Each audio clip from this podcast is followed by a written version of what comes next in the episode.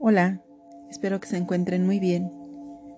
Sin duda alguna, en el proceso de nuestra transformación, tocamos muchos aspectos y algunos de ellos son muy íntimos, muy personales, muy profundos y también muy inconscientes. Y hoy me gustaría hablar acerca del autosabotaje. Y la palabra en sí se escucha fuerte, se escucha como si tuviéramos eh, a nuestro peor enemigo en nosotros. Pero a veces no lo vemos así. A veces todas estas estructuras de pensamiento, emoción, actitud ante la vida, ante nosotros, ante todo, se vuelven parte de nuestra normalidad y realmente lo son. Eso somos. Nosotros somos resultado de nuestros pensamientos, de lo que hacemos repetidamente y también de nuestras em, condiciones karmáticas, que no son otra cosa que el resultado, causa y efecto de todo lo que hacemos. Y a veces estamos tan metidos en esa burbuja que no nos damos cuenta que ahí mismo nos estamos haciendo daño a nosotros mismos. Así que el autosabotaje es, es toda esta información inconsciente que tenemos que no nos permite llegar a donde anhelamos. El autosabotaje es eso justamente, tener a nuestro peor enemigo en nosotras mismas. Es nuestra dualidad en un punto muy álgido. A veces nuestra dualidad es muy, muy explícita. Tenemos muy claro lo que no nos gusta y lo que nunca haremos. O tenemos muy claro lo que siempre hacemos y nos encanta.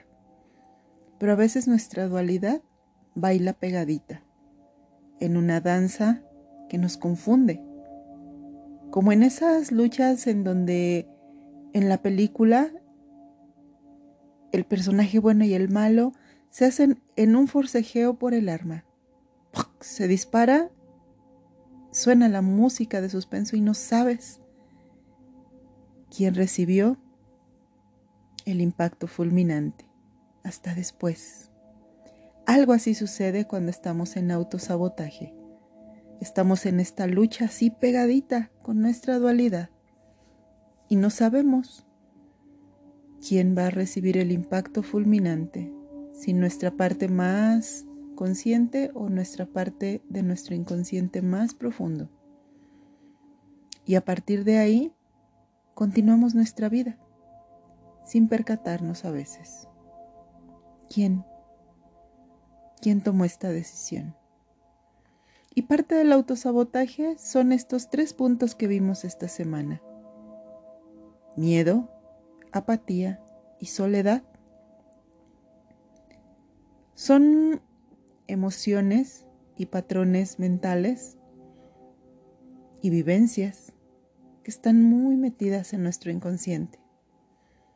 Como ya vimos ampliamente, el miedo, utilizado de la forma correcta y sin exceso, es un mecanismo que nos permite estar alertas y conscientes para sobrevivir. El miedo fue puesto en nosotros para eso, para asegurarnos nuestra sobrevivencia. El punto es que a veces lo usamos excesivamente y que a veces no se trata de nuestra sobrevivencia como entidades vivientes, sino de la sobrevivencia de nuestro ego, que no quiere morir. La parte tuya que más le aterra morir es ese ego. Morir a tus creencias, morir a tus ideas de separación, morir a nuevas ideas, morir a que te atrevas a hacerlo diferente. Y constantemente te va a estar infundiendo su presencia. Pero hoy también me gustaría que reflexionemos acerca de la apatía es esta mala amiga Es esta amiga que te aconseja no favorablemente. Ya sabes, todos hemos tenido alguna amiga o amigo así. Que hablamos de algo y ella te dice, sí, vas, no importa lo que pase, tú hazlo. Sí, vas, no importa, sí, que aunque esté incorrecto lo que vas a hacer, pero esto lo tienes que hacer. Es decir, es una amiga incondicional. Siempre te va a dar la razón siempre te vas a sentir que haces lo correcto, pero es una amiga muy inconsciente. La apatía es nuestra amiga cuando nos da pereza hacer algo. La apatía es nuestra amiga cuando no nos comprometemos con algo. La apatía es nuestra amiga cuando esperamos a que los demás decidan, yo quiero cambiar mi vida. Pero bueno, que los demás se den cuenta. Y entonces sí. No, no va por ahí. Si quieres cambiar, palabra clave, tu vida, la que tiene que tomar decisiones eres, palabra clave, tú. Y sí, hay muchos factores externos. Si es una decisión que afecta a toda la familia, obviamente tenemos que hablarlo y tenemos que llegar a acuerdos pero quien tiene que activar el mecanismo que rige tu vida eres tú. Es muy cómodo, es muy cómodo en muchos aspectos esperar pacientemente a que los demás se den cuenta. Y cuando reaccionen y se den cuenta, yo pueda cambiar mi vida. Y podemos decir que es lo que sea. La realidad es que es una gran apatía por tomar decisiones, por tomar las riendas de nuestra vida. Y la apatía nos va a hacer sentir muchas veces que estamos haciéndolo súper. Estamos haciéndolo muy bien. Sí, si tu apatía fuera una persona, te diría, sí, amiga, mira, no pasa nada, no hagas tu práctica, no medites. Mañana lo haces. Ay, ya meditaste 25 mil veces. Con una que no lo hagas, la apatía te va a decir, ya es suficiente.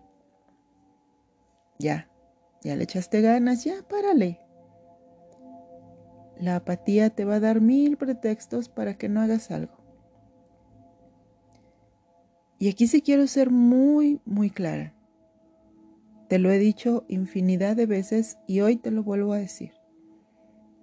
Si de verdad anhelamos una experiencia diferente en nuestra vida, si de verdad aspiramos a vivir en más conciencia con todo lo que implica. Vivir en más conciencia implica darme cuenta. Ya no hay engaño. Ver las cosas como son. Ya no hay víctima ni victimario. Ver las cosas como son. El universo me provee y yo decido qué hacer con lo que me da. Entonces, cuando veo las cosas y quiero vivir en conciencia, tengo que tomar decisiones. Tengo que activarme. Tengo que generar una disciplina para mi cuerpo, para mi mente y para mis emociones, para mi espíritu. Entonces la apatía no nos sirve en ninguna forma. La apatía es la amiga a la que cada vez vamos a frecuentar menos. Es esa amiga que la apreciamos mucho, está padre, ¿no? Que la apatía nos diga, quédate acá, quédate allá y no hagas nada, está padre, no te motives, no le eches ganas. Pero cada vez vamos a mirar esa amiga apatía y le vamos a decir, ok, te aprecio, padre, me la paso padre contigo, no tengo que hacer, no tengo que decidir. Pero cada vez la vamos a frecuentar menos, porque no nos hace bien porque nos aleja de lo que anhelamos, porque el camino de nuestra transformación es el esfuerzo correcto para el cuerpo, para la mente, para la energía, para el espíritu, para las emociones. Y eso sucede todo el tiempo. Y por último, la soledad. ese estigma tan pesado, tan oscuro, tan denso, tan sombrío, que pensamos que es la soledad. Y esa sensación de soledad que surge cuando contactamos con nosotras mismas, cuando llegamos a sentirnos y descubrimos que no nos gustamos, que nos aburrimos, que nos caemos mal. Cuando encontramos una cajita o cajota de Pandora dentro de nosotras. Y ahí vamos y la envolvemos bien bonita. Ya sabes, papel brillante, gran moño, tarjeta de presentación. Y ahí vamos a ver quién agarra nuestra cajita. Porque nosotras no podemos. Porque a nosotras nos cuesta trabajo hacernos cargo de esa cajita o cajota de Pandora. Y entonces, cuando no encontramos quien tome esa cajita, nos sentimos solas. No hay nadie. No encuentro a nadie. Me siento muy sola. Y no es que la soledad no exista, sí existe, ¿eh? Pero tal vez no es como la hemos pensado, tal vez no es la malvada de nuestro cuento. ¿Qué tal si esa percepción de me siento sola fuera una realidad de no me tolero, no me aguanto cuando no hay nadie más? no me gusta quien realmente soy. Porque estás de acuerdo que cuando hay otras personas, somos otras también nosotras.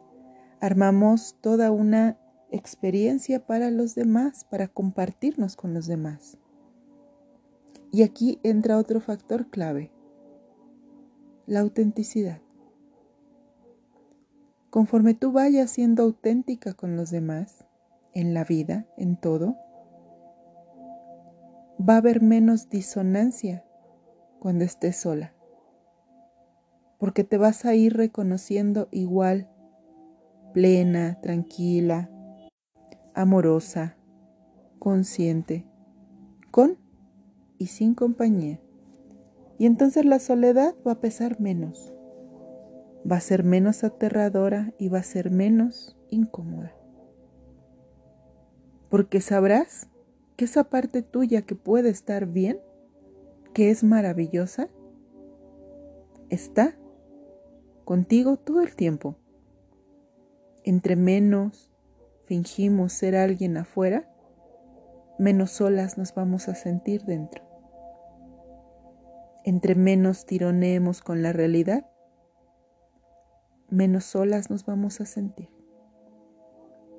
La soledad es eso es una oportunidad de estar con nuestra mejor amiga, de estar con nuestro mejor amante, de estar con nuestra mejor emoción. O la peor, con el pensamiento más agitado o el más calmado. Porque todo eso somos nosotras mismas. Y entre menos temamos a lo que somos, más lo vamos a disfrutar y menos nos vamos a sentir solas. En alguna ocasión, en una meditación, el maestro decía, no temas ir hacia adentro, no temas profundizar en tu meditación. Y sé que piensas que hay monstruos dentro, pero no lo único que vas a encontrar dentro es a ti. Y sí, tu más aterrador monstruo a veces eres tú. Así que a conectar con nosotras, a sacudirnos la apatía. Cada día trabaja algo. Tu clase de yoga, tu meditación, un texto que te sirva, un video, una película que te ilustre, Trata de encontrar una reflexión profunda en todo lo que ves. No de forma agobiante, solo de forma nutritiva. que te aproxime a ti. Vive sin miedo y regresa a ti. La soledad es la oportunidad de encontrar aquello que has buscado a veces desesperadamente. Amor, presencia, significancia. Y eso es tu responsabilidad para contigo misma. Respira largo y profundo, inhala y exhala. Te abrazo muy fuerte, te quiero mucho. Gracias.